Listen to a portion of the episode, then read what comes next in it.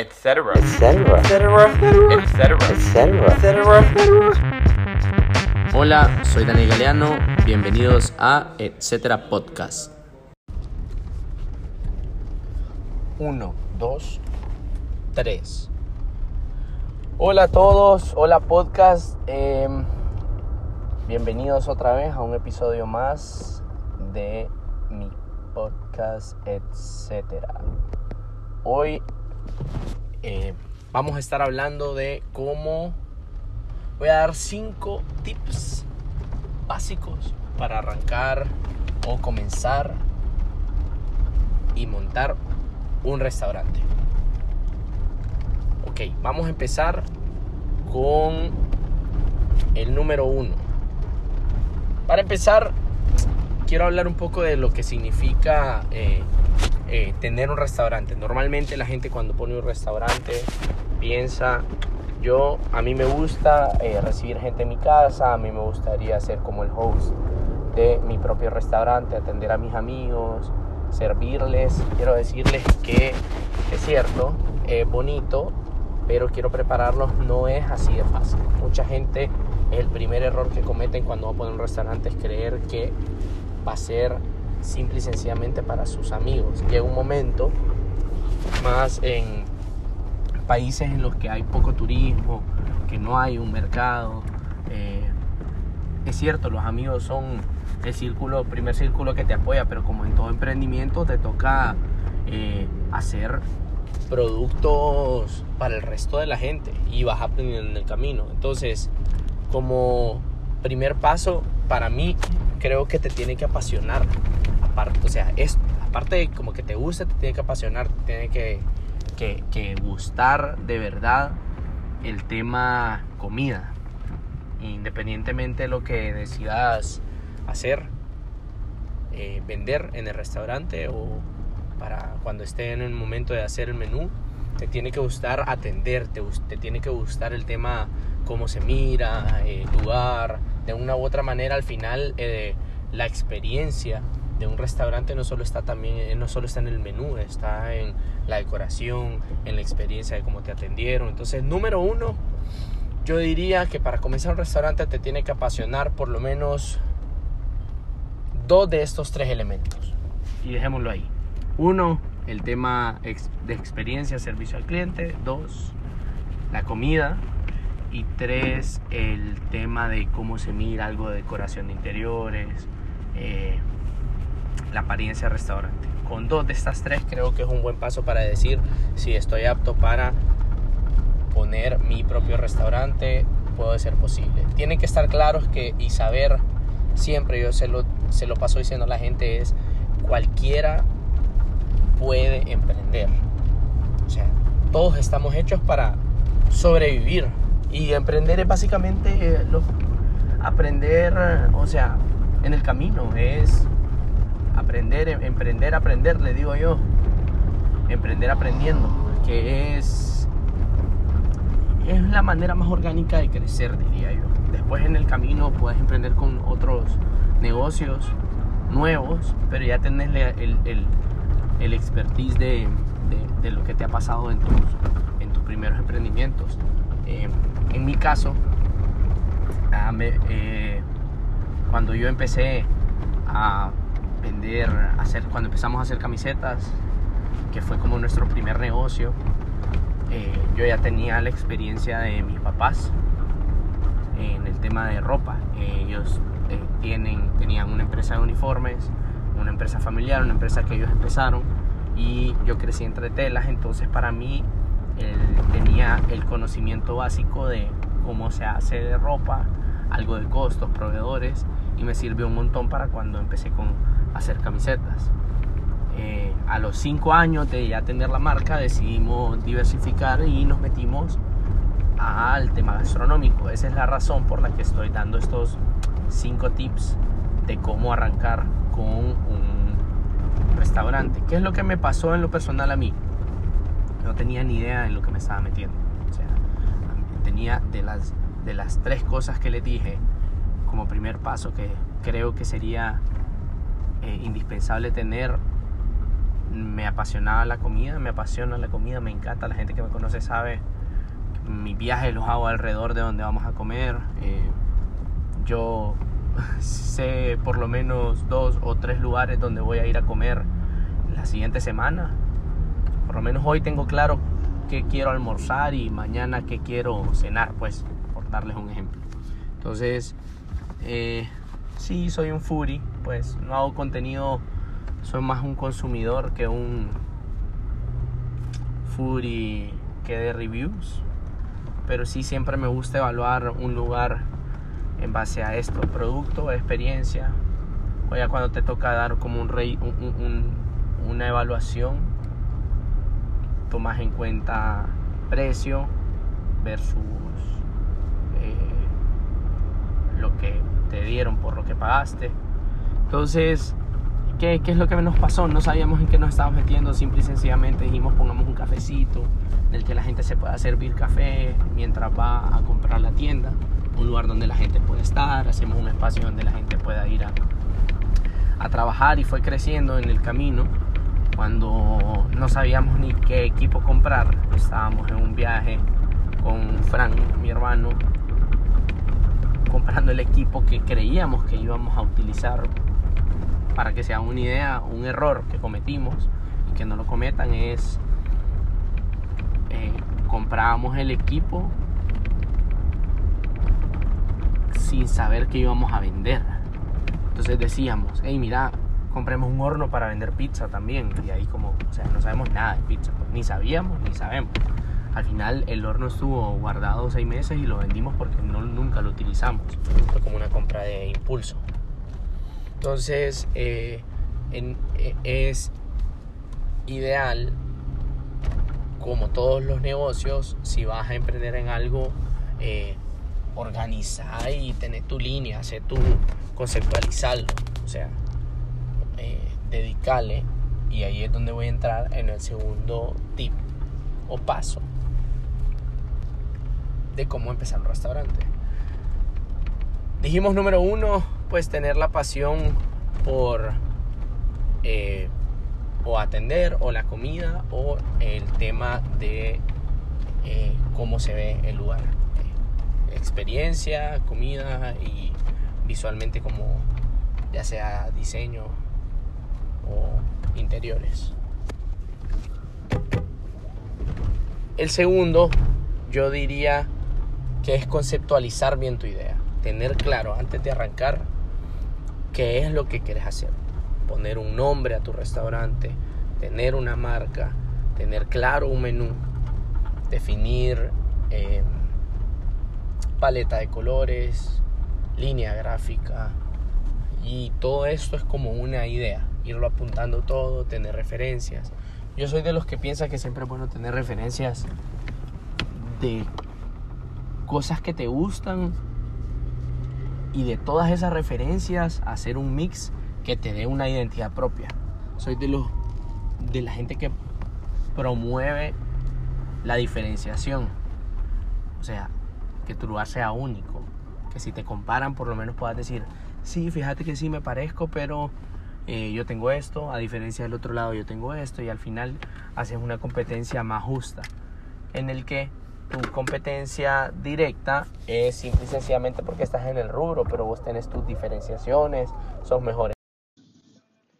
Sos mejor en cosas específicas, en un grupo de cosas específicas detallitos que te hacen diferente y ser diferente de una u otra manera te hace mejor. No hay manera en la que te puedan comparar con tu, con tu competencia porque tenés, tenés una forma de ver el menú diferente, tenés unos ingredientes eh, frescos y la competencia no. Entonces, diferenciarte y hacer las cosas bien. El tema nombres y menú, tengo una teoría. En nuestros países creo que todavía hay mucho para jugar con tema en, el tema de restaurantes porque como bien saben la cocina tiene principios básicos en la que los franceses son unos genios en eso para cocinar cierto o sea hay técnicas de todo tipo y ahora en un mundo globalizado en el que eh, cada vez están más en tendencia comidas raras, exóticas, con ingredientes difíciles de encontrar. El tema menú, hacer el menú es un, es, es un arte, pues. O sea, hay tantas variedades de, de menús, comidas, fusiones, eh, que, que, resaltar en tema menú es muy difícil. Ahora, aparte de hacer el menú, para mí es importantísimo ponerle ojo a los nombres de tus platos y cómo explicas tus platos, aparte del emplatado, etc. Entonces, en este paso de conceptualizarlo, de ponerle un nombre a tu negocio, de, de hacer tu menú, de tener tus colores o tu, tu, tu, tu, tema visual de cómo va a ser tu restaurante. Eso es importante porque hoy en día en redes sociales ya, ya podés empezar a vender desde el día uno tu menú con fotografías y contenido que haces en tus redes sociales. Entonces, cuando lo conceptualizas, vos ya puedes empezar a crear expectativa a nivel digital. Antes no se podía. Entonces, eh, en, este paso 2 de cómo comenzar un restaurante, para mí es importante que, se tomen el tiempo en todas esas cosas que pueden ir a hacer sin haber aperturado el restaurante, ya tener conceptualizado. ¿Cómo se los pongo fácil para que lo puedan digerir? Es cuando estás pensando hacer un restaurante y querés decirle a alguien, mira, estoy abriendo un restaurante dentro de tantos meses, es un restaurante de comida china, se llama Kung Pao, por ejemplo, Kung Pao tal. Eh, en el menú ya estoy desarrollando estos platos, los platos se llaman tal. Y ser creativo hasta para poner los nombres. Me ha pasado en nuestros restaurantes, nos ha pasado que tenemos un plato de un eh, panino que se llama un panino italiano y después le cambiamos el nombre a un tema como un refrán o un chiste que la gente lo relaciona y porque causa gracia se vende más, solo porque le cambiamos el nombre, mismos ingredientes. Entonces el tema menú, cuando nosotros desarrollamos el menú, pues teníamos, siempre hemos tenido bien claro lo que es nuestro concepto, entonces temas patrióticos y nostálgicos nos han servido. Eh, tenemos un, un, un panini que es el que más se vende, que se llama perro aguacatero y aquí en Honduras un perro aguacatero es un perro de la calle. A los perros de la calle les decimos aguacateros. Eh, pues eh, no sé si sabían, pero a los perros el aguacate les hace daño. Entonces les decimos perros aguacateros a los perros de las callejeros porque tienen tanta hambre que hasta los aguacates que se caen de los árboles se comen. Este es una, muy poca gente, por muy hondureña que sea, sabe esto. De hecho, eh, si le compartís, decirles como, mira, lo escuché en un podcast y tirarles el dato. Em, este perro alcatero de nosotros es un panini de, de honey mustard, eh, jamón de pavo, pan, creo que chabata, no me recuerdo, creo que ha ido eh, pan baguette, es, es un pan baguette y lleva mucho aguacate, obviamente. Entonces, cuando estábamos haciendo el menú con Frank y decidimos los nombres, pensábamos en el menú, lo que queríamos vender, pero ya íbamos pensando en los nombres que podríamos ponerlo, porque es mucho más fácil vender un, un, un plato con un nombre que tenga una historia o un concepto atrás que vender solo un panini de aguacate jamón. Entonces, eh, mi consejo para ustedes y según mi experiencia es tómense el tiempo de ser creativos en los nombres para su menú. En este paso que es conceptualizar el restaurante y hacer la idea como un poco más real, diría yo. Conceptualizar tu restaurante definitivamente es el siguiente paso. Después de estar seguro que lo que querés hacer es tener un restaurante.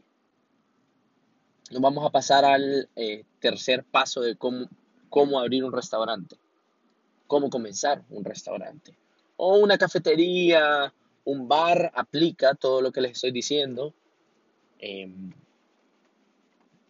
independientemente sea grande o pequeño, son básicos para arrancar y no se queden en una idea o en algo que ustedes hubieran querido tener siempre, que lo que les decía es, al principio van todos tus conocidos, van tus amigos, ven que abriste tu restaurante y después te toca zarpar y darle duro al resto de tus consumidores. Pero a medida pasa el tiempo, de una u otra manera se nos va acabando la vida y yo lo que les digo es comiencen ahorita porque ahorita es el momento y después pasan los años más rápido de lo que de verdad creemos y nos arrepentimos de cosas y que arrepentirse de no haber abierto su restaurante eh, no sea algo que les pase en los próximos años. Una vez que lo tienen claro, me iría al paso 3, que ya es ponerlo en papel y eh, correr bien los números. Creo que aquí falla mucha gente porque tiene una idea errónea de cuánto cuesta abrir un restaurante independientemente en el país en el que esté. Tenemos la ventaja en Latinoamérica que por alguna razón los permisos para restaurantes no son tan eh, restringidos o estrictos como son en otros países. No sé dónde me estarán escuchando, me encantaría saber de dónde me están escuchando. Por favor, eh, contáctenme y si tienen consultas, con muchísimo gusto les puedo decir yo en mi experiencia, eh, pues un poco más de tips para montar cocinas. Les recuerdo, yo no sabía nada hace cinco años de tema de restaurante y me llamó la atención porque si hubiera escuchado a alguien de los atajos que podía tener para cuando montara la cocina, hubiese sido mucho, mucho, mucho más fácil. Errores que cometió. Compramos equipos sin saber cuál era nuestro menú, que después vendimos. Eh, compramos equipo usado sin revisarlo bien. Eso es otro error que comete la gente. Ahora, un tip. Si logran encontrar equipo usado que ha sido ligeramente usado, hay maneras de verlo como por ejemplo, eh, vean cuánto tiempo lo usó la persona que lo está vendiendo, por qué razones lo está vendiendo. Pasa bastante que los restaurantes, eh, así como abren restaurantes, cierran restaurantes. Y un montón de gente cierra restaurantes al poco tiempo porque no hizo bien su business plan y no manejó bien sus números. Gracias a Dios, nosotros poco a poco fuimos equipando nuestras cocinas con los equipos que que necesitábamos. Es un grave error para las personas hacer compras de equipo para que es de uso casero y no para uso industrial. Les voy a dar un ejemplo. He visto cafeterías que compran licuadoras para casa para hacer smoothies y no les duran, o sea, les duran meses. Yo tengo licuadoras que compramos hace cinco años que llevan un contador de cuántos licuados hacen y llevan 56 mil licuados hechos. O sea, de verdad vale la pena la inversión y ahí es cuando te das cuenta que el valor del equipo de cocina industrial cuesta lo que cuesta porque hay equipos que son para toda la vida. Y si no son para toda la vida, por lo menos al nivel de depreciarlo contablemente, les va a durar mucho más de lo que cuando ustedes lo deprecian contablemente. Si no saben cómo hacer un business plan, Creo que hoy por hoy em, hay diferentes metodologías, pueden buscar en internet. Eh, en lo personal, el tema, el, modelo de Canvas eh, es bien amigable y es una bonita manera de arrancar un business plan y poder hacerlo. Es importante dentro de este paso que ustedes estén claros cuánta inversión o cuánto están capaces o tienen disponible para invertir. ¿Qué voy a tocar en este tema? Su inversión tiene que ser, pues, no se disparen, o sea, Eh, hay gente que también no le va bien porque se excede en sus presupuestos por cosas innecesarias. Entonces, es cierto, el lugar se tiene que ver bien, pero definamos bien a qué mercado nos estamos dirigiendo. Si la gente aprecia, pero no va a pagar el platillo al valor que nosotros pongamos en nuestro flujo de venta proyectado para los siguientes años. Flujo de venta es lo que yo espero vender en el futuro. Flujo de venta proyectado es que lo que yo espero vender en un futuro. Hagamos bien los números, sepan cuánto es lo mínimo que tiene que ingresarles de venta para cubrir su inversión. Y les voy a dar acá un tip que es, pues, es una teoría, apegarse a ella es lo ideal, que en restaurantes tu costo debería de ser entre el 20 al 30% tu costo de venta. En Latinoamérica es fácil hacerlo porque nuestros costos operativos son más bajos. El personal eh, se paga a menor precio de lo que se paga, por ejemplo, un restaurante en Estados Unidos. Las inversiones de los restaurantes son más pequeñas también. El tema de permisos es muy, como les decía al principio, es mucho más fácil. Y te da chance, te deja ese gap de ir creciendo en el año 1, año 2, ir equipándote.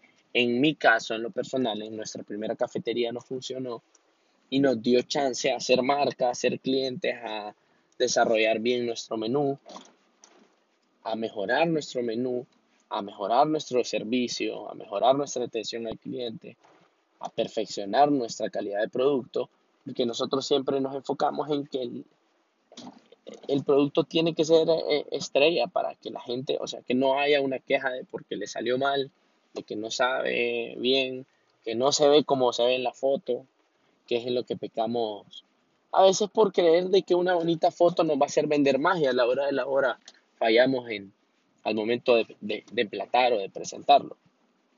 En el tema de cafetería, nosotros me sirvió un montón instruirme mucho, leer mucho, ver videos, a tal punto en el que comenzamos con una idea de poner una cafetería, con una cafetera automática, a comprar una máquina de expreso que es un avión porque investigando me di cuenta que controlando las temperaturas y las presiones podíamos sacar unos mejores capuchinos, un mejor espresso. Después me metí al rollo de tostar nuestro propio café, porque me di cuenta que el café se tiene que tratar como una fruta y entre más tiempo pasa de viejo de tostado o mal tostado, puedes arruinar el mejor café del mundo. Entonces, todo esto en el business plan para para que sepamos a qué mercado nos estamos dirigiendo y qué producto es el que tenemos que hacer, cómo lo tenemos que hacer, los pros y contras de poner el, restaurante o la cafetería o el bar. Número cuatro, si ya tenemos el business plan, vemos que lo podemos hacer, encontramos el lugar para hacerlo, pues toca lanzarse al agua. Yo diría el número cuatro es ya eh, agarrar el local, hacer las compras del equipo, empezar a contratar a las personas adecuadas. El número cuatro me voy a tomar eh, el tiempo de explicarles lo importante de contratar a las personas desde un inicio, donde es otro hueco en el que cae la gente que va manejando, que va conduciendo el automóvil de los restaurantes. ¿Por qué les menciono esto? Em, en lo personal, creo que aprendimos mucho cuando contratamos al equipo inicial porque era gente que tenía mucha experiencia y había gente que no tenía experiencia. Hay una combinación ahí en el que tienen que tener mucho cuidado.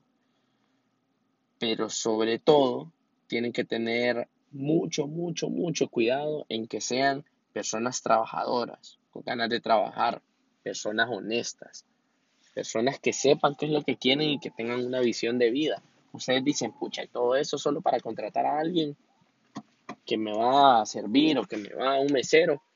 Al final del día, lo hablaba con una, una amiga que puso un restaurante y cerraron, cerraron el año, creo yo. Al final, cuando cerras o cuando te va mal en un proyecto, no solo cerras por una cosa, cerras por una combinación de tantas cosas. Y ella me decía, ¿sabes qué es lo que una de las cosas que más me mató? Nunca me imaginé que el personal que contraté al principio me iba a fallar tanto. Y me ponía el ejemplo. Yo me levantaba un domingo, recibí un mensaje de un mesero que decía, eh, no puedo ir, hoy voy a ver el partido de fútbol. Así como lo escuchan, o sea, a ese nivel. Simple y sencillamente porque no, pues mi amiga no sé el, cómo, hizo el, proceso de contratación. No estoy diciendo de que falló eh, específicamente en esa persona, pero varios, varios te puedes ahorrar varios problemas, como ese me decía. Entonces ya estaba yo un domingo en la mañana molesta, ah, porque el, el mesero se le ocurrió al, se le ocurrió no ir a trabajar y no tenía reemplazo y no estaba preparada para eso. Entonces no tenía preparado al resto del personal para saber de que podía faltar una persona en el staff. Entonces, número cuatro, el equipo es vital y esto es para restaurantes y en general para todos los negocios, porque las relaciones de, de colaborador y empleador tienen que ser para largo tiempo y en el tiempo que se acabe, pues es interesante que ambas personas sepan como mira, decidí ya no trabajar acá, me voy en tanto tiempo. O mira, hemos elegido que ya no estés acá con nosotros por temas de X o Y, te vas a ir en tanto tiempo. Eso es lo ideal. Pasan 10.000 cosas en medio, pero sí el tema de recursos humanos es un tema importantísimo para cuando quieran arrancar su, su restaurante. Pues esto diría que tendría que ser el, el paso número 4, que es importantísimo durante, antes de la apertura, durante la apertura y que después les va a dar la oportunidad de replicar su negocio, porque al final el tema de restaurantes se vuelve negocio real hasta que lo logras replicar y ya tenés más ingresos con el mismo equipo administrativo.